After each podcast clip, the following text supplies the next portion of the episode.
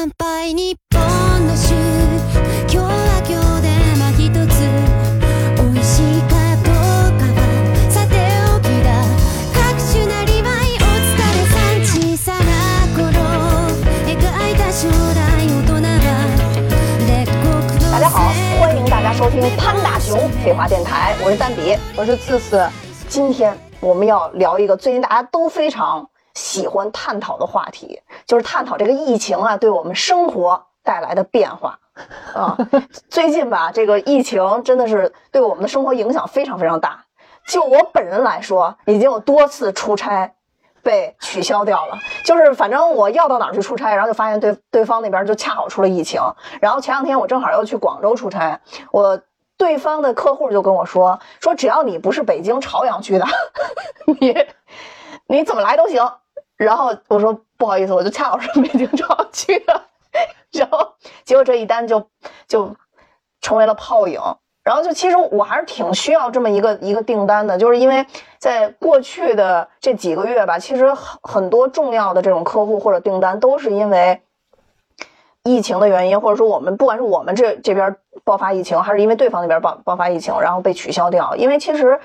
中国这个经济发展好的城市虽然现在越来越多了，但主要城市还是就那几个，对吧？北上深深城现在是就这一些城市里边，所以会经常出现这种临时被取消单呀等等的情况。如果要没有这些疫情的话，其实业务会好很多，造成我们现在就是影响非常非常大。嗯，对，其实你现在一想，疫情已经都两年多了呀，啊两年多了。其实感觉去年好像还好点儿，就正常一点儿，是吧？嗯，今年尤其是因为东北跟上海就是最近都比较严重，然后加上北京朝阳区、九仙桥地区，前一阵儿也被封控，反正就是怎么感觉好像最近嗯更严就影响生活影响的更严重了一点儿。对，没错儿。对，就好像二零二零年那会儿，不过那个可能二零二二零年那会儿可能比现在更第一更恐慌，因为没有遇到过这种疾病。第二是当时是处在一种说白了还是对这种疾病有一种既害怕又新鲜的感觉，就不知道哎呀下一步会往哪个方向走。当时是心态反而没有现在这么焦虑，现在觉得好像那个病吧没有想象那么严重，但好像吧传染上了，嗯嗯。又影响很大，所以就是这个心情其实是比之前更加焦虑的，不像之前似的，是那种未知性更多一些。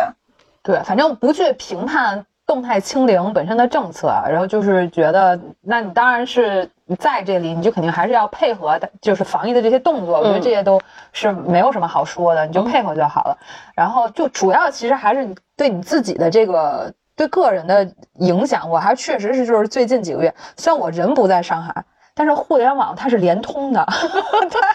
它就导致不管你在哪儿，只要你去刷这个社交媒体，嗯，然后你就感同身受。虽然没有被封在这个楼里边儿，然后也不缺吃喝，但是你看到那些信息的时候，你的内心，呃，我我觉得还是一样。就我是第一轮是因为看见那个动物，就是猫狗相关的，然后我不就跟你说，我就气到晚上睡不着觉嘛。嗯，但是其实你气到后边还也是有些害怕在的，因为大家都家里都有那个，咱俩家里都有那个小动物。嗯嗯，其实我当时就会想，如果是我自己真正遇到了，在这个当下，我能有什么办法去保护我自己的猫？人家稍微其实理智一点想，其实你也没有什么太好的办法。对，是的你，当然可以，就是说，那我就他妈绝对不会给，是吧？抗争到底，我要自杀，谁动猫我就要死。但是你如果在在真的发生在你身上的话，其实这个还是需要很大勇气的，要豁出去的决心。你当下真的就得豁出去了。你看，我看见好多，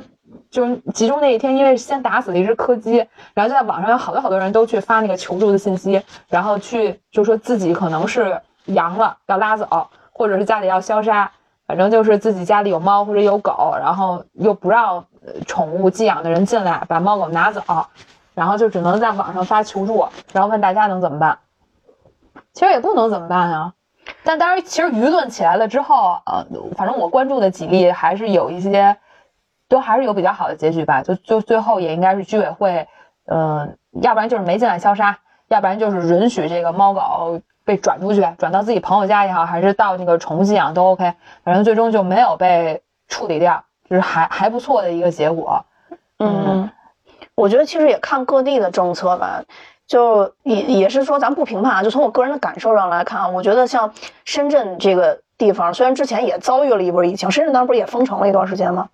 但是我会觉得深圳的整体的防疫政策应对机制会比其他城市快一些，这是我自己个人内心的感受。我觉得到时候可以聊聊我被 隔离在外边漂泊了一段时间啊，我漂泊了一段时间，那所以我当时漂泊过几个城市。这是我自己亲身体验的，就对防疫的一种嗯变化，包括你刚刚说那猫狗那个，我记得好像还是你跟我说的吧，打死柯基的那个。对啊、就给我嗯就气坏了。所以后来我才去去关注这个事儿。后来我就发现深圳做了那个动物方舱嘛，嗯呃就既然我们没有办法证明说动物它呃阳性了之后它是会传染人的，那我觉得确实是没有必要给打死，而且。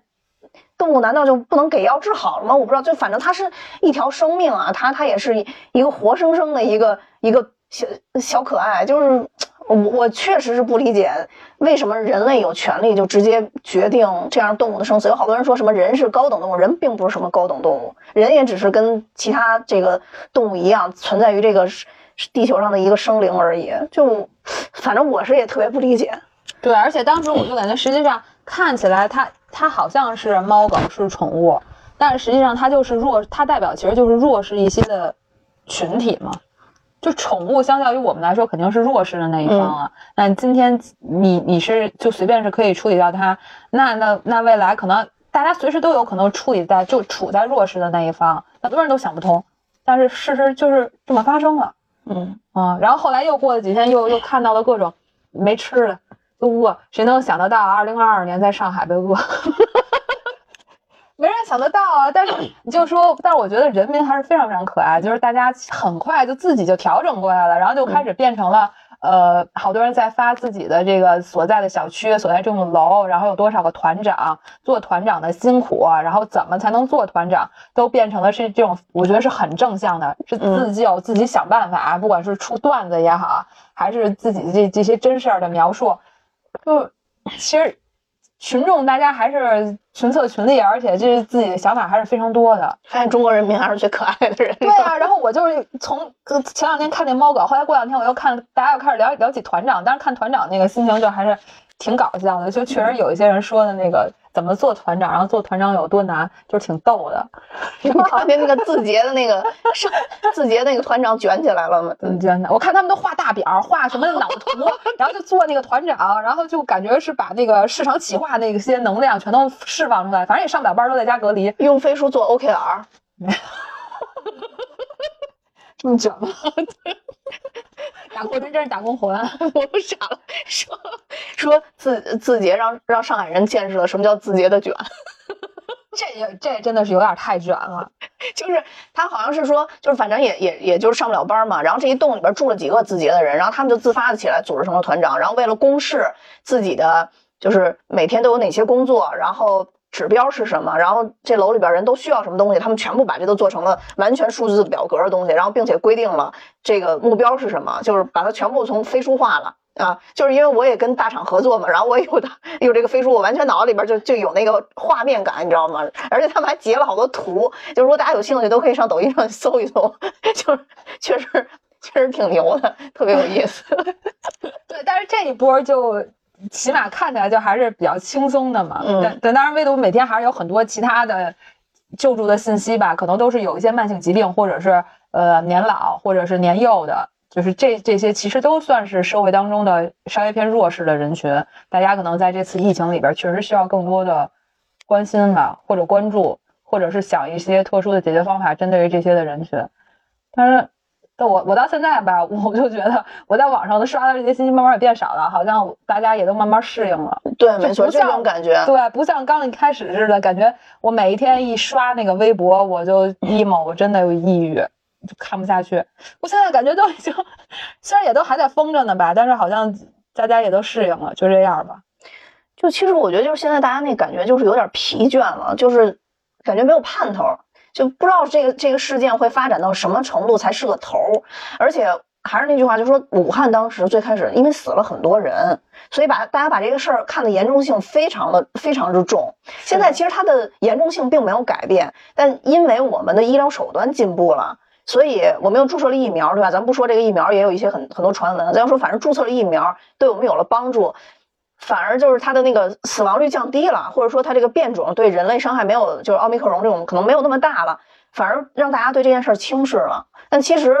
我觉得阻断的最重要的人群是我们父母那一辈儿的人去受这个伤害，因为看到国外。大量死亡人的病例也全是那些有有并发症的老人呀，等等等等这种情况。所以其实可能我们保护的并不是现在在主流媒体上发生的这些人，所以也就造造成了大家会觉得说我们很疲倦，因为这个东西对我们的经济影响很大。其实我自己的体感是很深刻的，因为毕竟我自己还在创业，就是我体感是很深刻。尤其对于我们这么小破的一个公司来讲，这个疫情可以说对我们的打击是致命的。但我今天早上起来，我还在想，如果这个事儿完全开放了，我公司会好。但是我爸还没有打疫苗，而且他糖尿病非常之严重，他绝对是那个受病毒攻击的那个绝对人群。那我要怎么去选择？后来我想了想，那可能我我可能宁愿说，还是控制住。而且这个事情普遍的存在于这个社会上。那天我听了一个关于这个疫苗。呃，接种率的一个数据，包括北京在内，第三针接接种的人群到目前为止，可能到了将将的百分之二十，还是有很多人都没有去接种的，尤其是老年人，因为他可能会本身就会引引发一些并发症嘛。所以想到这些，其实我心里也觉得就挺难受，就是有的时候感觉可能如果疫情不把老就是不把老人击垮，可能年轻这一代就垮了。但是如果年轻这一代，不垮，可能就会垮老年人。就其实我觉得有很多事情很难抉择，就是它它其实挺复杂的。因为我也看到这个媒体上有很多人就说，哎呀，这个政府的决策啊，等等等等啊。刚才咱们也说不讨论这个政策，就是因为你，我觉得就是我们看不到全局的时候，有很多东西我们是没有办法去讨论的。呃，确实没有办法去讨论，我们也只能站在说我们是个打工人，我们是个创业者，我们是个谁谁谁的家的孩子，谁谁谁的这个这个嗯爸爸妈妈这种角度去看。所以我觉得很多东西很难说，只能说是。从自己的这个 行过好自己的小日子就行了，真的就是过好自己的小日子就行了。就是我觉得我现在就是四个字，就是努力活着，苟延残喘，就还能残喘，就我觉得特别棒。我就 觉得就是我特别想给自己的残喘点个赞。对啊，我现在我这礼拜把我的那个有一个跟我朋友们的那个微信的群聊的名称，以前我们那个群叫做必须赚钱，然后这礼拜我就得改成活着就好。就真同步，就与时俱进。然后我改完了之后，然后我朋友们说改的很好，现在确实感觉就是活着就好。因为打工人最强的体感就是一九年啊，就一九年底的时候，对你最有发言权。我一九年之前呢，大家见面在一起讨论的都是说，呃，感觉这个绩效能打多少。今年年终奖能拿多少？加薪能加多少？然后能不能去晋升？就聊的都是这些，全部都是正向。大家骂的点也都是在于什么？今年可能怎么着？哪块拿的稍微少一点啦？或者是调薪的这个比例没有去年的高，没有一八年的高。就一九年都还在纠结在这些地方，我记得特别清楚。我基本上跟大家出去就说的全都是这些。就如果有有这个职场，大家在说职场的事儿的时候，说的基本上都是这些。但是从二零二零年开始，渐渐的大家就不再说这些事儿了，就都变成啊没踩你，没毕业，苟着吧，苟着吧，想尽办法先苟下来再说。就没有人还去说什么今年你加薪了吗？你升级了吗？就已经没有人讨论这些事儿，大家都觉得你还在这个公司里，你还有份工作就好。就不断的下滑，就这两年，就我我自己的体感就是就感觉二就是其实去年还好，就是二零二零和二零二二就这个。按说中国传统这个双数年不应该是吉利之年吗？就是我感觉今年应该是大吉大利之年呢，然后结果就发现就特别二，这一年真的是非常非常之二。就是包括你刚才说的，因为我我们其实主要创业的方向就是给大厂当狗腿子，然后就是所以跟各个大厂，就是我这个手机里边各个大厂的这个这个内部沟通工具我都有装着，然后我就跟这几个大厂沟通的时候就发现，大家都在说今天还得卷一下。就明明没有工作了，但也要待到八点以后才能回家，就是因为每个大厂的分工不一样，现在都非常之统一，就是每天必须卷到八点，然后不光是自己卷，老板卷，就周围的人都在卷，然后整整整栋大楼灯火通明，就这就如同那那那个过节一般，然后从万家灯火变成了万楼灯火，就是那种感觉，然后大厂另外一姑娘跟我说，就是每天白天特别忙，就到麦麦上查各种小道消息，就是看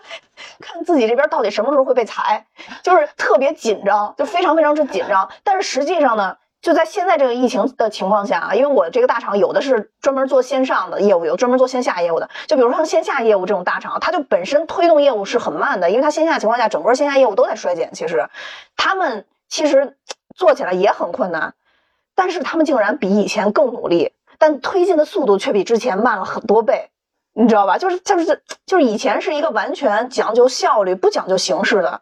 一个公司或者部门吧，起码我合作的，但现在就变成了一个必须得讲究形式，但效率呢想讲究，其实是因为疫情的客观原因，它也上不去，但还是要讲究这个形式，所以就把人整个的这个做事风格都改变了。我觉得就是你结果指标没有那么快能达成的时候，你过程指标就不得不做上来了呀。你就不能又没结果又没过程啊！你现在就得卷过程指标啊！对，我就感觉就突然特别想到大城里边去放那个薛之谦那个演员，你知道吗？就是就是就就感觉就大家都是没办法简单了。现在对，就是我们厂 我们厂某某这个部门也有同事是说这卷，疫情也卷，让全员回家，他就有那个人，他非得来公司。他来了公司之后，他得拍照发在大群里，因为你们厂近期业务太差，我已经把你们厂那个内部沟通工具都给删了。就是大家这种，一个是自发，要不然就是你自发卷，要不然就是你跟随卷，要不然就是 HR 鼓励你要卷起来，反正就是一直在躺平吧和卷起来中间摆荡，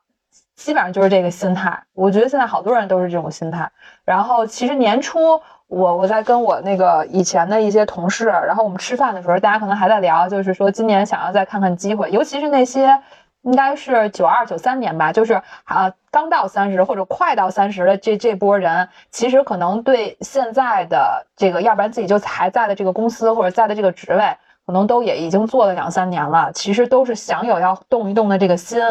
因为实际上也到了这个年龄的这个阶段了嘛。但是年初的时候，大家都还在说要要投一投看一看了。到现在就基本上没人说了，现在都变成说，先苟着吧，先待着吧，已经没有人再往外看了。然后被动、被动的在春节前啊，被动出来的，从厂里出来的，也已经这这几个月了，两个月了吧，一直在积极的面试，但是没有任何结果，感觉到非常的艰难。你说这个事儿让我想起了二零二零年，应该是年初的时候吧。我在开车的过程中接到你一个电话，从打电话开始你就一直在惊骂，一直在惊骂。然后当时就是因为只有你现在这个大厂 能够接收你，然后你就一直在跟我惊骂、惊骂、惊骂，然后就不想去这个大厂。因为因为二零二零年我的心情也是很崩溃，因为当时疫情刚开始嘛，你也不知道到底是个什么情况，而且那时候是大家全都。基本上就就都封在自己的小区里，嗯，然后你也不知道它到底要持续多长时间，然后就是公司也都是在家办公，所以当时就打乱了我自己本来的那个规划。我本来就是想说可以慢慢的去找，就可可以。我本来给我自己的限期是说二零二零年六月份之前，然后再重新去上岗。结果疫情二月份的时候，春节的时候就来了呀，然后我当时就确实是有一点。惊慌，因为我当时完全不知道他要朝哪个方向发展。嗯，必须得惊慌呀！我当时一直都劝你惊慌呀。对啊，但是呃，跟现在二零二二年的这个大家在职场里面对的这个惊慌，其实我觉得还是不太一样。嗯，对。因为这个相当于你已经持续了两年了嘛，然后，但是好多其实好多业务是底子都给耗没了。嗯。然后所以才有你经常有看到整条线或者整个业务全部都端了。嗯。那有的时候就陪着这条线的 HR 也都断了，那 HR 就都说今天大家签完了之后，那我自己也要签，就是就不要了，没业务做不了了。这这就是很结结实实的这两年的转变跟影响，而且大家好像也已经习惯了听说那个谁谁谁被毕业了之类的，就感觉这已经不是什么奇怪的事情了，就很常见。嗯，我反正我还有一个体感特别强的，就是在二零二零年和今年。每当我打开 Boss 直聘的时候，就是招人的那个嘛，我就会发现我我发布的那个岗位投满了简历。但是在二零二一年，尤其是二零二一年的过节回来之后，因为本来小公司招聘就是一个很困难的事情，然后你就会发现整年就几乎没有人主动投简历，哦，都是我们自己在找简历。但是到今年，就我整个 Boss 直聘都爆了，就每天我那个 Boss 直聘我都把那个通知关了，你就会发现每天有大量的人在投简历，尤其就二零二一年的时候就有一波就是搞教育的 投简历的会比较多，但今年就不一样了，今年有很多岗位，比如说什么呃做运营的，什么做这什么呃这个短视频的，做直播的，做什么市场的，然后包括这做 BD 的，然后。就特别多，就各种岗位都都大家都被投满，就你只要发布，就就有很多很多人过来投，然后就你你一问对方，要么就是说这条业务线不做了被裁了，要么就是说这个呃因为公司业绩不好，可能公司整个都没，那这可能就是中小公司这个这个类型的，反正我就体最尤其是这这这一两周吧，就体感特别特别的强，就会发现说，确实应该是在这个社会上有很多优秀的人毕业之后又回流了。又 回流到了社会上，在在在在怎么造福社会啊？对于我们来讲，确实有点那种造福社会的感觉。就去年有一个嗯，就很有名的一个 HR 的姐姐吧，然后她她她就当时跟我们说说那个，如果今年你招到大厂的，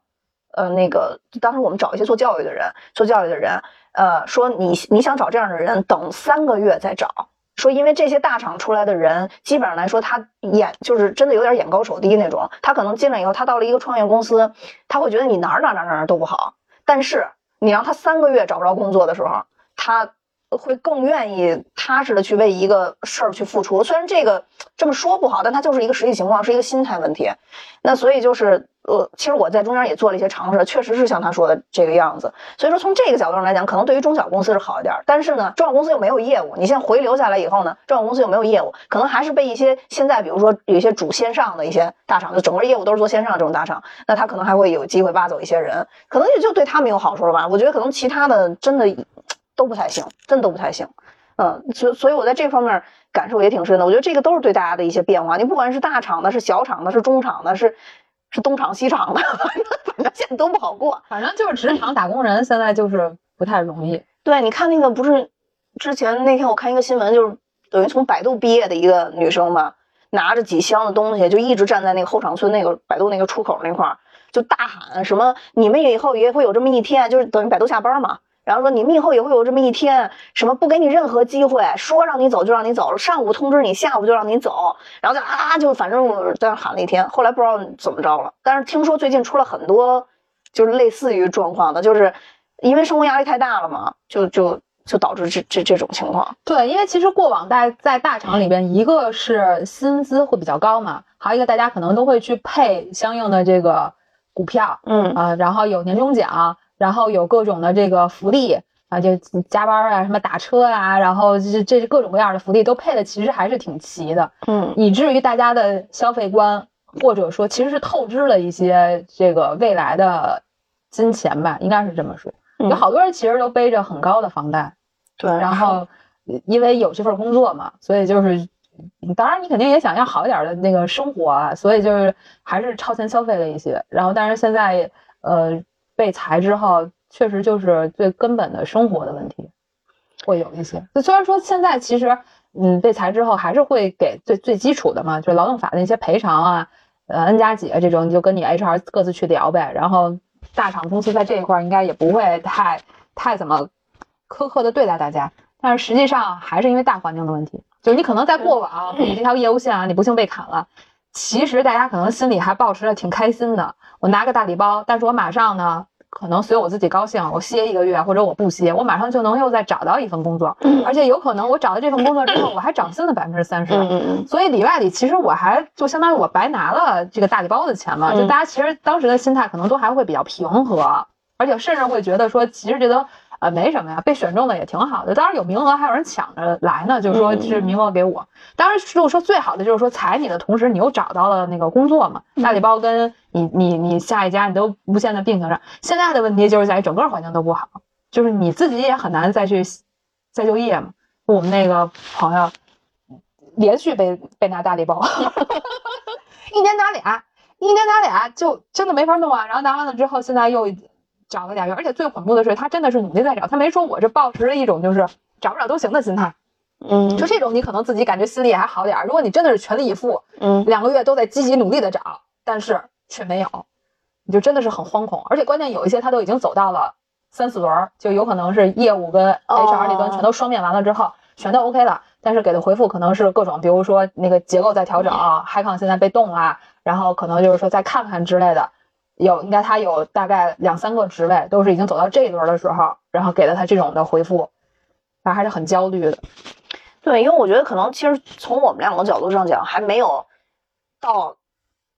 就就起码就说不不会说因为这个工作暂时没有了之后就就直接就死了。但是实际上来讲，对于很多已经就是这个有家庭，尤其有孩子的人来讲，这其实是一个挺挺沉重的一个负担。那天我看了一个，也是一个报道吧，就类似于也是采访这种大厂后厂村的这个，有一个女女生，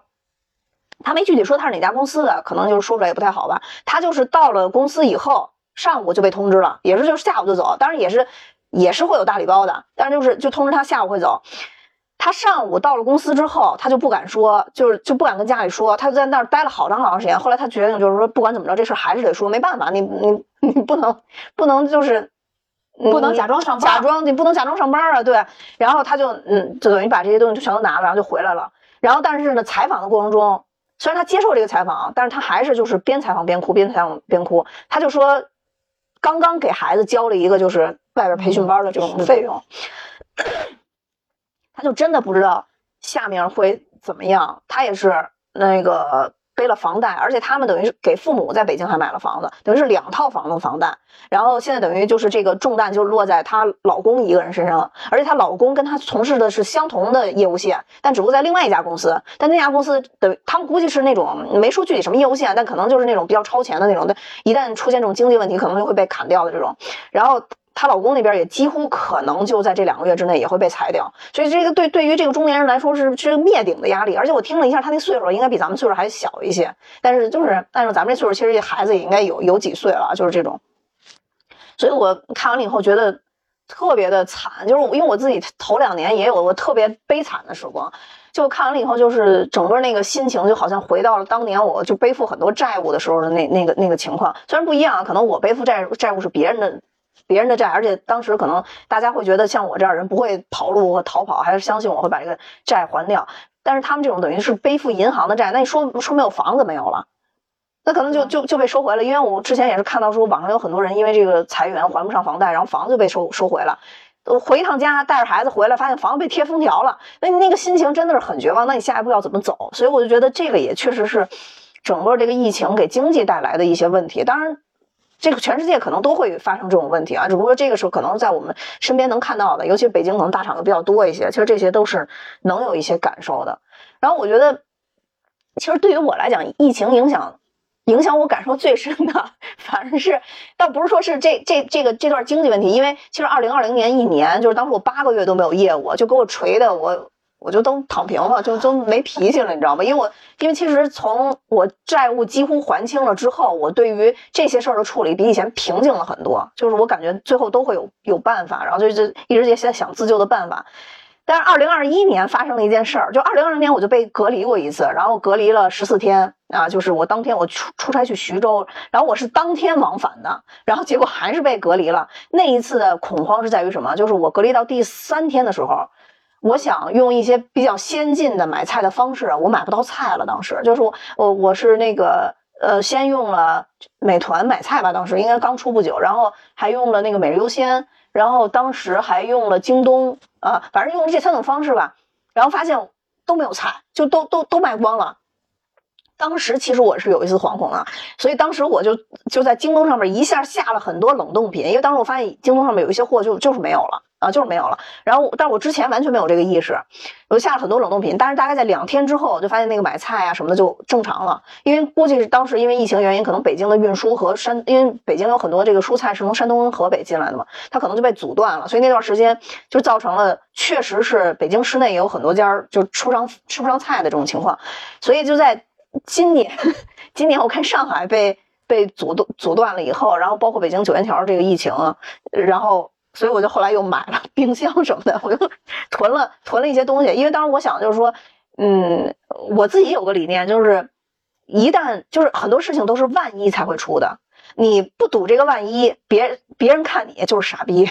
真的。但是我愿意为这个万一当万分之九千九百九十九的傻逼，就是因为你一旦出现这个万一的时候，它可能对你来说是致命的。所以很多人都觉得啊，有人压压对了万一你是智者。其实因为我我自己就在想，其实我赌上当九千九百九十九次傻逼的这个这个这个筹码在上边，没关系，我愿意当傻逼。但是就是就是我我后来就想说。因为我没办法让我父母和我周围的一些可能朋友啊什么的去去当这个傻逼，所以我愿意当这个傻逼。我囤了好多东西，其实我自己根本不需要这么多东西。但是我觉得，如果但凡出现问题的话，可能我能帮到一些周围的人。就跟当年就是二零二零年年初时候那个那那个时候口罩其实是挺紧缺的，包括消毒水啊、酒精啊，其实都挺紧缺的。但当时我在家里的时候，有人就是我有几个朋友知道我隔离了，然后就给我从就是。他他应该是有有朋友从从韩国给他带了口罩，然后还有从呃日本呃戴的口罩，从德国戴的口罩，就是我一下收到了好多的口罩，然后还有这个消毒的那个，就是那个叫什么洗手洗手那个就干洗的那种酒精啊，我收到好多。然后当时其实我那个心情还是挺激动的，我当时就觉得，就就没想到啊，就是这么紧缺物资的情况下，我能收到这些东西，所以当时我就把这些东西分，就是给给给我父母，就是也也。当时只能快递嘛，就快递过去一些，所以我我当时在想，说我什么时候也能去做这件事儿，所以我就今年去去去去弄这个冰箱或这个物资的时候，也是我就在想说，因为我很难劝动别人去做这个事儿，所以如果万一出现问题的时候，那我就我就去干这件事儿就行了。然后所以所以我就今年又买冰箱，这是这是二零二零年给我的第一个教训，二零二一年给我一个教训就是不要乱跑。千万不要乱跑，就是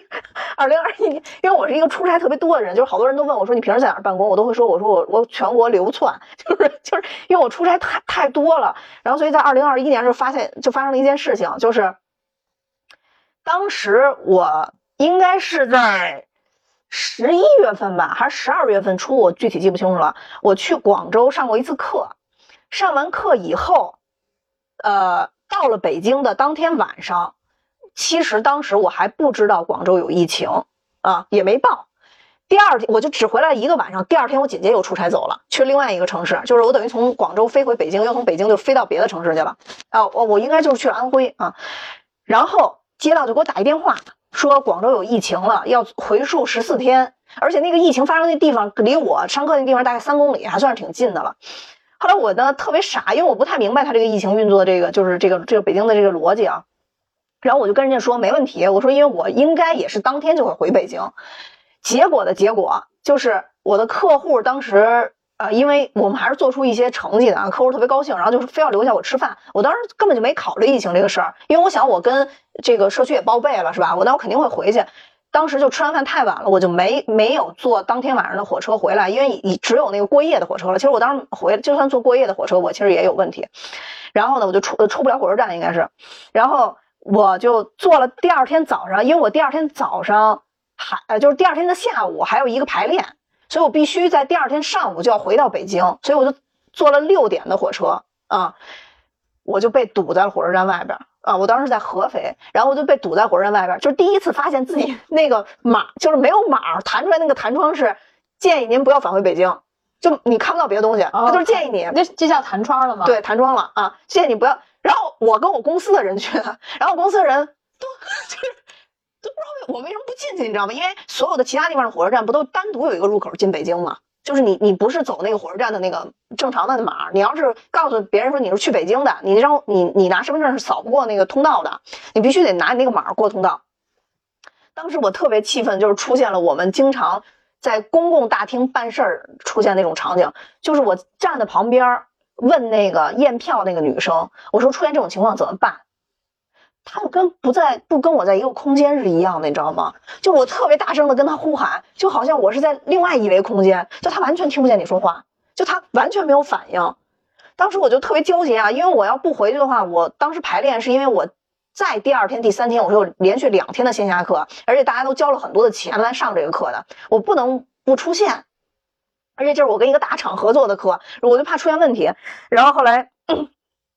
当时我就特别焦虑或者焦急，在我不断的呼喊当中，这个女生好像突然有了灵性，就听见了我的声音，然后就跟我说不知道。然后我说不知道这怎么？然后这这个时候就从旁边又过来一个检票的，然后就跟我说说呃这个情况我们处理不了，说你要给那个一二三四五打电话。我就给一二三四五打电话，一二三四五就跟我说这种情况他们也没有办法，就只能申诉。啊，只能申诉。当时我有一段有大概五六分钟，我还是失去理智了，你知道吧？我就说申诉，我是怎么申诉？我说我现在马上就要上火车，你的意思是我上不了火车了是吗？然后对方说，如果弹窗，那你应该就上不了火车了，因为我这火车票还在手里呢。再我再晚，这火车票退不了了，你知道吧？因为过了那时间就退不了了。后来我一想，不行不行，我说我经历过那么多事儿，我一定要冷静，要冷静。我就想赶紧想这下一步怎么处理。啊，我现在着急已经没有用了，大概我就冷静了一分钟的时间，我就跟我公司的人 挥手再见，我就出挥手让他们进去，他们就没明白什么意思，然后反正他们就进去了，但是他们误以为我就是当时有点事儿，我后边还会跟上。后来等到上火车，反正我也没上去，之后就给我发微信说你人呢？我说我回不去了，我说你你们先回去，我说之后有什么问题再跟你说，我说我弹窗了，我说我现在先处理我手里的事儿，你们先赶紧回去啊，这是第一件事。我说之后你们在等待我的信息。然后我就立刻给我一个朋友，因为他是就是做这个疫情相关的这个这个事儿的，我就问他你有没有处理这种事儿的经验，他就说你就给一二三四五打电话，哎，正好我也跟大家说一下，如果碰见这种情况，你就给一二三四五打电话。然后还有就是在支付宝后台，呃，我们检查那个疫情那个地方有一个地方可以申诉，还有一个就是一二三四五有一个公众号。那上也可以申诉，你把你的自己的情况写在上面，你看你申诉能不能过？如果申诉也过不了，那肯定是你这个码在某些方面应该是出问题了。我自己后来推算，应该是因为我当时回北京没有报备做核酸，但是我当时只是一个晚上，我晚上到，第二天早上走的，而且我当时是不知道，其实所以它这个里边其实是存在一个时间认知差的，而且我是还没有收到广州出现疫情消息，等于我到了北京又走了，在这个过程中出现的，然后我就被锁了，我记得特清楚。天逐渐在变亮，我在我在火车站的后广场的一个花坛上面坐着，然后还特别吓人，因为后广场没什么人。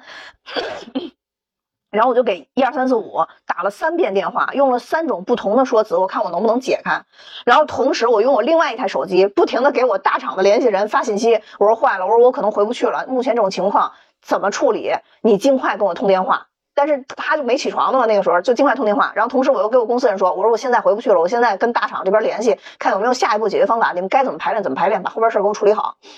然后就这个三件事都干完了，然后我因为我已经铁定知道我回不去了嘛，然后我就开始在附近找酒店，因为我得先找一个地方落脚啊。然后我就先找了一个就是这个火车站附近的酒店。我后边还没想到呢，我后边能待十四天，你知道吗？我这个人出差是不带行李的一个人，虽然我是一个就是不不不怎么讲卫生的人，我当时也没想到这么多天啊，我身上任何就是什么涂抹的什么东西都没带，内衣也只有身上穿的仅此一套。然后我想，我靠，我说我这怎么弄啊？然后我就先找到了一个酒店办入住，然后等待下一步消息，然后找到我有一些被隔离过、被密接过。然后这个或者国或者相关部门的一些朋友，然后就开始找他们各种的就是信息，然后把我的这个遭遇编成一段话发给他们，然后在朋友圈求助，看下一步有什么方法，同时又等待大厂，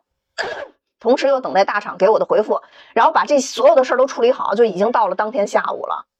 然后听着都特别累，我脑子要炸了。就已经到当天下午，到当天下午以后，因为我我没法讲课了，所以我要给。替我的老师把这课程都都都弄清楚，都捋完。课程捋完，其实已经到了当天晚上。然后我就想到说，还要给我家人发信息，给我寄衣服，因为我可能就要准备说，我就是几天之内我回不去了啊，寄衣服、寄东西等等等等等这一系列的。然后当时好死不死，我的那个那个电脑的那个那个那个电池还坏了，然后就就在我走不了当天坏的。但是还好我带了电源，但是我就必须得一直插着我那电源，要不电脑就一直那个电会往下掉，然后就彻底开不开了。然后就在这个过程中，然后我又在当地赶紧给我这些电子设备都配了一些，买了鼠标啊什么的，就配了一些东西，因为我要做长期这个斗争的准备嘛。然后 又问了当地的政策，我就在这个酒店住下来了。第二天早上，我就听见了一阵急促的敲门声。我我我，然后我睡觉我还没穿衣服，然后我想这谁呀早上点，然后就特别凶说开门快开门，然后我就就觉得特别可怕，因为我因为我住的也是那种连锁的酒店，我觉得他不可能是坏人这么这么猖狂，然后我就开门了，开门一看就是几个民警同志，然后看见我一个人，然后还那么裹着被子，然后跟我说你是来干嘛的？然后我说来出差，他们说从哪来的？我说从北京来的，然后然后那警察看看我左右看说你来干嘛？然后后来我就说我说那个给做服务啊什么的乱七八糟的，然后。突然警察说：“哦，好的，好的，好的。说您把门关上啊。说那个我们在查这个同一个屋是不是住了很多个人，可估计可能他们要端什么传销组织，不知道就端到我这屋了。然后呢，然后我就我就那个什么，我就把那个我就把门关上以后，但是特别害怕。等到下午的时候又过来敲了一顿门，就又是警察。然后后来我就觉得怎么那么可害怕？下午警察就说说那个说你体温各方面都正常吗？我说都正常。然后他说你的码给我看一下，因为那边是安康码嘛，我就挑了安康码。安康码是能打开的，他只是北京健康码打不开。然后他说哦，那没事了。说那个如果你这边有什么情况的话，要跟当地街道去联系。我说我联系了，当地街道不搭理我。他说那你就多打几遍电话。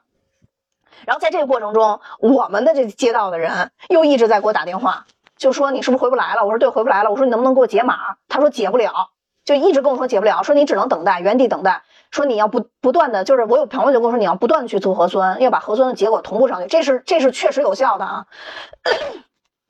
这个是确实有效的，所以在这个过程中，我还办了安徽 当地的医疗卡，然后就办医疗卡，我就觉得如果我要能回就回去，但是我后面其实还有深圳跟杭州的两个差要出，当时我不是特别着急，是因为我在四天之后可能就要去杭州出差，所以我要回北京呢，可能也就是待个一两天这样，那我就等着杭州出差呗。然后结果在这个过程中，杭州疫情了，我也去不了杭州了，然后我我给杭州筹备的所有东西也都不行了。那我就只能又在安徽继续待命，然后等待深圳这一场能不能办，啊，然后大概我在安徽待了七天之后吧，我就从安徽转战到了深圳，啊，其实我在安徽也是待了几个城市啊，然后我又从安徽转战到了深圳，然后到了深圳，我本来觉得我能顺利上课，结果我在上课的前一天晚上又接到深圳当地的这个这个这个这个接到的电话，然后深圳当地的这个哦不对，中间还有一个特别重要的细节就是。我其实当时在安徽去了安徽的宿州，所以呢，我当时呃在深圳的某一天已经到了广州摘星的日子了。广州就摘星了，北京的理论上来讲，你只要不带星，你就能回来了。但是好死不死，在广州摘星的当天上午，宿州出了疫情，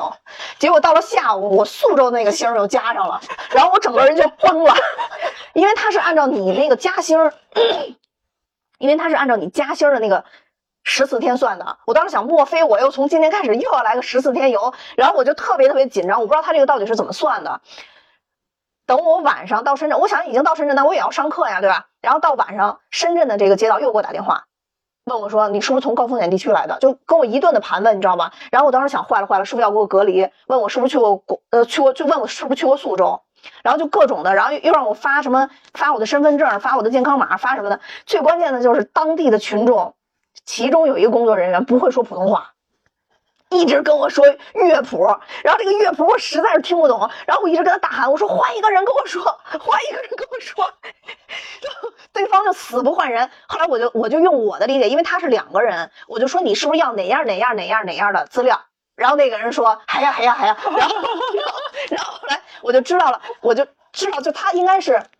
我原本登记了一个街道，但后来因为我们这个地方换换了培训地，我就又换到另外一个酒店，所以是原来那个地方人先给我打的电话，又我现在住的这个地方是不会说普通话，这人又给我打了一遍电话，之后后来又有人给我，这三个人其实是三个不同的那个那个街道给我打的电话，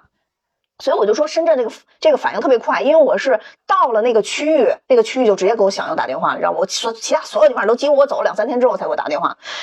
然后我就不确定深圳会不会抓我，我就赶紧上课。然后到到了第第三天我要走的时候，就又又又接到他们的信息，什么你现在在哪儿，什么乱七八糟的。我当时想，我就说我还在深圳。然后他们说好，那之后再联系你。我心想，我马上我今天晚上就跑。然后我就又从深圳转站到了厦门。我当时想到了厦门总没事了吧？因为深圳当时当地就说，据说我们上课那隔壁公寓又出了那什么，我就看一直看深圳那个有没有星有没有星。结果到了厦门，他们就说我身上，说我最后我那个就是相关部门那同事都跟我说，说以前都不知道什么叫神秘的东方力量，说这次终于知道什么什么叫东神秘东方力量。我到了厦门当天晚上，厦门爆出说闭环管理内机场出了一一例，然后我整个人就崩了，你知道吗？然后我到厦门也是上课，然后我到了厦门，我就想我必须要买第二天的，我就我在去厦门的火车上发现我那个弹窗取消了，就没有弹窗了。然后我就想，我第二天到了厦厦门，我晚上必须飞走，必须必须飞走，多晚我都飞走，就是没有飞机，我骑鸟我都飞走。我当时就想，然后结果到了那个上完课啊，我还没上完课呢，就到第二天早上起来要去上课的时候，我们那个助教通知我说，老师，你那趟飞机取消了。我当时想，我说取消了，我说那买另外一趟啊。然后他们说，另外一趟那个原本订的那个现在没有座位了啊，就现在显显示是满员，你就坐不了。后来我一想，我说我在这儿只要多待一个晚上，我的危机就增加一重。然后他们说，但是真的没有办法，就今天晚上真的没法走。因为我从厦门坐火车回来，实在时间太长了，中间如果暂时要面试，我到了北京我也落落不了。后来我当时那天晚上几乎没睡，就一直在刷飞机、刷飞机、刷飞机。后来我当机立断，就没有任何直飞的飞机了，所有直飞飞机全部都取消掉了。我就想，那我不能走，因为我再多待一天又多出多一重危险，因为有可能厦门这块跟深圳都会有星儿。于是我就订了一趟飞山东转北京的，我先飞到了应该是青岛还是济南，我已经不记得了。然后到那儿待了四个小时，又转飞到了北京。在这中间，我一直查，一直查我那个弹窗，一直查我那个弹窗，然后就一直没弹，一直没弹，一直没弹。然后但是但是在这个几个城市当中，我办了各个城市的医疗卡，一直在做核酸，就是在一直在特别老实，每每三天我就做一次核酸，每三天我就做一次核酸，一直在上传我的核酸。然后终于到北京那一刻，我当时真的有一种想法，就是截图去那什么。但是你就发现各个地方的人都有各个地方人的破解的方法。有的人就是看你那个灯儿，他就问你那个灯儿怎么没亮？就是你如果是截图的话，你他那个咱们那个健康宝周围是有一圈灯儿的，就那个灯儿会闪烁。他问你那个灯儿为什么没亮？然后还有的地方呢，像深圳，它是有一个那个软头笔，就跟咱们那个弄屏幕那个软头笔似的。你那一过来，它就会点到你的屏幕，刷刷上下移动一下。如果你那一移动变成另外一张图，它就会说你这是截图。哦，还会这样、啊？对，就每一个地方都有自己的对付的方法，你知道吗？然后，然后反正我这一趟大开眼界。但总之，我确确实实是在，呃，就是我是在京外待了十一天，呃，还是十啊？我是在京外待了十三天，但是实际上来讲，我是到了第十一天的时候就解开码了。但实际上我算了一下，就是我从广州离开的那一天开始算，我其实是那会儿已经十四天了。啊，所以它理论上还是你离开那个城市高风险，十四天之后你才能回京。所以我奉劝各位啊，这一大段事儿讲完了，我奉劝各位，不管你家是在哪里，一定要诚实的去报备，要不然你就会面临这种突然就是码被锁了的情况。但如果你确确实实没有像我出现这种情况，我因为当时我确实是不知道有这种情况，但你也有可能就是系统的问题，也确实有这种情况，误调码的情况。其实你去给街道或者一二三四五打电话解码还是相对比较快的，基本上你第一天说最晚最晚第二天二十四小时也能给你解码了。所以，当然啊，现在大家的生活是非常幸福的了，因为现在弹窗已经非常具体的会跟你说有零一零二零三零四各种的情况都会给你标识了，你是零几码，你直接打电话就会说了。当年我那个时候就是告诉你劝返，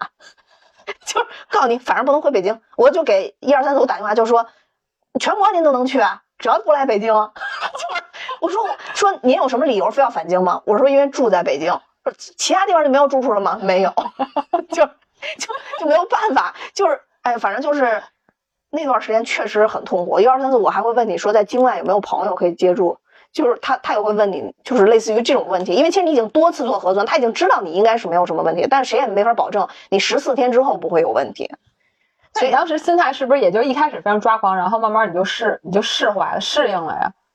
我其实只有那个进不去火车那几分钟比较比较抓狂，就后边其实我也是很想知道那个结果，但是没有什么太多抓狂的事儿，因为就是我刚才说特别卷的那家公司给我留了好多的 PPT 没写，我就一直就是反而那段时间让我特别踏实的一直在写 PPT，然后那个卷我那公司有的时候夜里三点还叫我们起来开会，就就就我在宾馆里边在一直在跟他们开会，嗯，做头脑风暴，在线做头脑风暴。特别可怕，哎呦妈呀！但反正就是好处在于，就恰好这十几天，我就把那一个非常庞大的任务给完成了，非常庞大的任务给完成了。但怎么说呢，就还是不太不不想再去经历那个事儿了。其实到最后有一丝惶恐的时候，是那个厦门航班，我连续订了三趟，三趟都被取消的时候，然后我再去看，已经没有任何直飞的飞机了。我估计有人可能就是。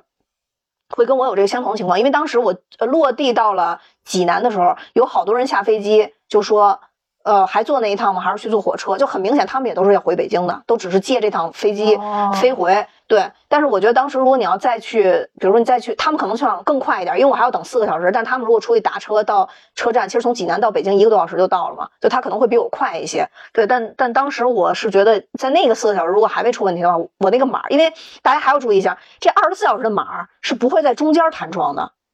所以如果你早上打开了你的健康码是健康的话，即使你中间出现问题的话，当天是不会出现任何问题的。所以当时我是，嗯，其实当时坐上飞机之后，我是没有那么惶恐的。我就是在早上起来上飞机之前弹开我那个码的时候，你会发现那个码的有效期是二十四个小时，所以当时其实我没有那么惶恐了，已经。所以总之吧，这些东西都是经验，就是也是完全听不懂，也是一段为什么他？因为我我我全程这两年我也没经历，我没有经历那个弹窗这些。不要经历。是的，是的，是的，就反正就是他，他怎么说呢？他也是一个特殊的经历吧。我觉得就这几年，我最大的变化就是觉得你遇到任何事儿，它都是你生活中的一个一段经历，就是跟他好好相处就可以了。所以就是我我。不是好多人都老老跟我说，现在看我像要出家的嘛。虽然我现在也老经骂，但是就是 其实好多事儿就就想开了吧，就是就没有那么那什么。所以那一次，其实我自己回想我第一天跟第二天的表现，我都想给自己点个赞。就是我处理那个事情的速度，我觉得真的是很快。但是我回想，就可能真的跟我在前几年就比较惨的那段经历有关系。就是你在那会儿再给幺二三四打电话，你再骂这骂那个，没没用，你不如就赶紧把它解决就完了。所以这还是心态。嗯，其实不管是在疫情当下，还是现在各大厂面临的这种裁员，哎，其实大家修炼的都是一个心态。对，没错。我昨天还看那个罗翔老师，罗翔老师说，其实你，罗翔老师说，其实你这人人生这一生当中，你能自己掌控的事情实在是太少了，没错，基本上没有。嗯。但是你能做到的，就是说，你你应该是要尽全力的去做这些事情，嗯，哪怕最终结果不好，但是起码你也尽了你自己的努力嘛。但是你真的没有办法去控制那个结果，是很难的。所以他说他其实也不太去信说这个努力一定就会有什么什么样的回报，或者说你有多勤奋就有什么什么样的回报。其实就是最终的那个结果，真的都不太确定。你你你只能做好你自己，对，就是这么简单。就这个世界上，我觉得真的就是蝴蝶效应太强了。还有就是那句话，就是唯一不变的就是变化。这是我们价值观，你好，这是你们价值观啊？那你们价值观挺正的。就就我确实就觉得这个世界上真的是唯一不变的就是变化。你你除了拥抱变化以外，你没有办法，因为你没有办法跟这个世界斗。就是我不是说那么绝对，这世界上所有人都不能跟这个世界斗，肯定有。肯定是有，但我只能说，走到现在，我认为这个人，这这个事儿不会发生在我身上。唯一不变的就是变化。今天最好的表现是明天最低的要求。此时此刻，非你莫属。你这一说，你们厂的人都知道了。背的多么好！这其实就是一个修炼，在我们厂上班，实际上也是一个你自己内心的一个修炼。这跟过往我在的那个公司，我觉得我我在这个厂里现在学到的，其实就是修炼你自己，就是你给你自己一个心态平稳，不管你听到什么风言风语、各种传闻，你做好你自己当下的，也是给大家一个一个什么建议吧，就是嗯，你有你与其有那个精力去一直探听各种消息，然后听感觉听各种人的分析，你不如还是。就兢兢业业做你自己手头上的事儿，其实因为你听或不听那些事儿，其实你都改变不了。就你去打探那个裁员的名单、裁员的这个情况，如果最终是你，实际上这过程当中你什么都改变不了。是，但是呢，这过程会让你变得很焦虑，或者是让你很难塌在现在干你应该去干的一些事情，而且会非常严重的影响你当下的这些心情。但实际上这些都是没有必要的，因为你改变不了最终的结局，你只能迎接它。那你与其去迎接它，就我们厂就自我修炼。其实我们厂就每个人的个体都个体性都特别严重，就大家每个人都能独自独自躺平、独自内卷、独自刚，就 你说这就就是都非常百变的这些人，而且大家的心理素质、职业素养都非常的专业。为什么人崩溃？大家也都很能接受。说今天吧，一起卷起来，那我们就一起接龙，加一加一。就群里就开始加油，都这都行。你说今天大家就都躺下，也都能躺下。那今天有人来挑战你，有人跟你这个来两下，你也能刚起来，你也给他怼回去，反正都可以。大厂有自己，我觉得大厂真的也有大厂的生存法则吧。但就我就我就觉得，其实每个大厂的风格也都不太一样，也也。我司就是专注修炼内心。因为我司本身的变化，即使没有疫情，也是它的变化也是很快的。一年有两次架构的调整都非常的正常。你的老板有可能，你有可能就是就跟着你待俩月就换了，就不是你的老板了。你上面可能就换人了，或者说你就换线了，这都非常有可能啊。所以你你你反正在我们这儿能能干好的就是你做好你自己。其实好多事儿你你你都控制不太了。你说你站个队吧，向上管理一下，这管理半天，可能这人就没了，没等 没等到给你打这上半年绩效或者打全年绩效的时候，这人就已经不在了呀，你可能要换了呀，对啊。所以你能做的只能是做好你实打实的那些业绩。如果你是有量化的，那你就做好这些数字；如果不是量化的，那你就尽可能做好那个过程。唉，所以每次听你说你们厂的那个事儿的时候吧，我就觉得难怪我买了好几本你们厂的书，就是还是铁军，还是铁军，就是就是你怎么说呢？就是公司还是要要要靠机器管理，而而不是要靠人人来管理。就是员工可以自我管理，这个这这个是最好，就是还还是要好好学习。就从我的角度上来讲，嗯，对，因为 HR 在我们厂起了很重要的作用嘛，然后他也他其实是会参与到业务里边的，然后尤其是在因为这里人实在是太多了，他所以他其实还是要有一套自己的东西去管理好这些人，虽然业务线都各不相同吧，但实际上也也是人太多，每每个每条线里边跨着的人，嗯，很多，所以有时候这个 HR 其实也挺累的。唉，所以说是这种怎么说呢？这种 emo 只能说是茶余饭后的一种 心情调剂，就是你你长期陷入这种消极状态肯定是不行的，就是真的就是自我调节。你不管你调节了调节不了，现在这个是这个这种情况就要求你必须调节。其实这种调节也是你成长的一步。你今天不调节，未来有一天你还是会调节。但还有一句话就是“人无远虑，必有近忧”。就有好多人跟我说，这种突发的情况可能受受受影响的人是百分之九十以上，那我怎么去有远虑啊？这个这这东西我怎么有远虑啊？但我就觉得是百分之九十以上，但我们不应该去看这个什么别人也受到影响。我觉得积极一点去想这个问题，就是如果你想有远虑的话，你就争取去当那个百分之十。那如果说只有百分之一没受影响，那你就争取去当那个百分之一。说起来是很很好像我觉得我说起来很轻松，这这个这个，我也我也没有做到，但我心态现在能做到，就对啊，就更多的专注你自己嘛，就别怨社会，要怨就怨你自己。对，嗯，其实其实就是这样的，就是你你别怨社会，要要怨就怨你自己，就是，嗯，多跟多跟就是，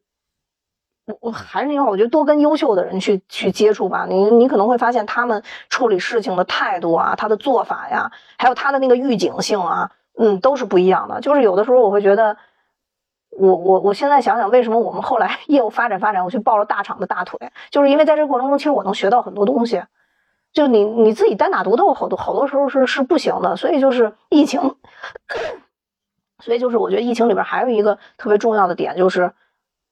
其实它空下了一些时间让你去有时间去学习，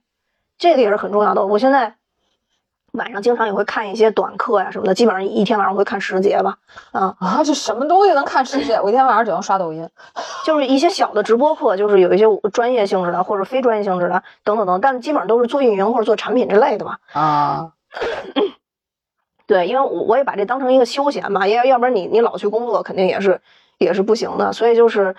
看书，说实话现在就挺累的，尤其到晚上去看书，脑子里边灌不进东西，不像周末看书，你还有有一点那个什么。但是到晚上去看一些课程，尤其你觉得比较有意思的课程的时候，还是挺好的。或者你听听播客啊，听听播客也也也挺有意思的。那天就是。有一个小编还跟我说说那个，因为我问他嘛，我觉得感觉最近的整个播客流量都在下降嘛，然后我就跟那小编聊，小编说这个播客流量下降，其实是他们自己已经之前是有预警的，已经预感到了，因为播客是依赖大家每天通勤存在，这个是特别重要的一个场景，但因为现在很多地方都没法通勤了。或者说，即使你没有封闭的地方，比如像我们办公区也减留百分之七十，只有百分之三十人能上班，他不通勤了。那你在家的场景，你可以看电视啊，你可以随意刷抖音，对吧？你可以随意干干别的，你就没有办法再去靠这个播客的这个事儿去解决你的这个精神无聊的问题了。你不需要去它靠它解决，所以它的流量也会下降。哎，我觉得这也是一个挺有意思的一个事儿。就反正我觉得，很多时候你遇到事儿以后就恐恐慌是肯定会恐慌，你可能恐慌个一天两天，恐慌了一个月可以了吧？恐慌没用，还是得想解决办法，就能把解决办法想出来。这个是要么就调整心态，我不解决，我躺平也挺好，就怎么着都挺好。就反正你在人世走一遭，别让自己难受就行了。就 就最后我就觉得，就是你在人世走一遭，你要么躺平，你自己高兴也挺好；你要么就想解决办法也挺好，都挺好，都点赞，棒棒哒。就但是别让自己难受啊。就别一直太输出太多的，怎么说？其实也不是负能量，就你也可以输出负能量，但是你别真的在心里囤。哎，对，没错没错。你可以骂这傻逼，就是这那的，然后你都看不上什么的，这些我觉得都可以啊，你就输出呗。其实无非现在社交平台就是大家输出的一个出口嘛。就是，你就啪啪打，打打打打的跟那个就那个那个苏培盛他们那小太监剥核桃似的，手点都手尖都出血了也没事，但是你别影响自己的心情，对吧？对，但是你你心里可能还是要钝感要强一点，你别那么灵敏，你老是琢磨。比如说裁也没裁到你，你老琢磨，你老觉得一天查十几遍买卖，你老觉得是不是？你开始揣测，开始看周围的这风吹草动，还老愿意打听各种的信息，然后你就一起自己组合这信息，传这个信息，然后你就开始天天琢磨，是不是得这轮能到谁？是不是要到你这儿了？其实真没用。对，没错。与其有这功夫，不如下楼走走。下面春天来了嘛？北京又没风控，你一个人出去走一走，吹吹风。对，哪怕强身健体都行啊。刘畊宏见了，这两 天我一打开全都是刘畊宏踢毽的。后对大家有一个祝福吧，就是希望大家在疫情期间能捂紧自己的钱包，保保保护住自己的岗位，然后并且顺利度过疫情吧。虽然说今天在这儿主播都不一定能顺利的度过疫情，但是还是祝福大家能顺利的度过疫情吧。嗯。好吧，呃，感谢大家收听我们潘大雄废话电台，那今天就到这儿，多谢大家收听，拜拜，拜拜。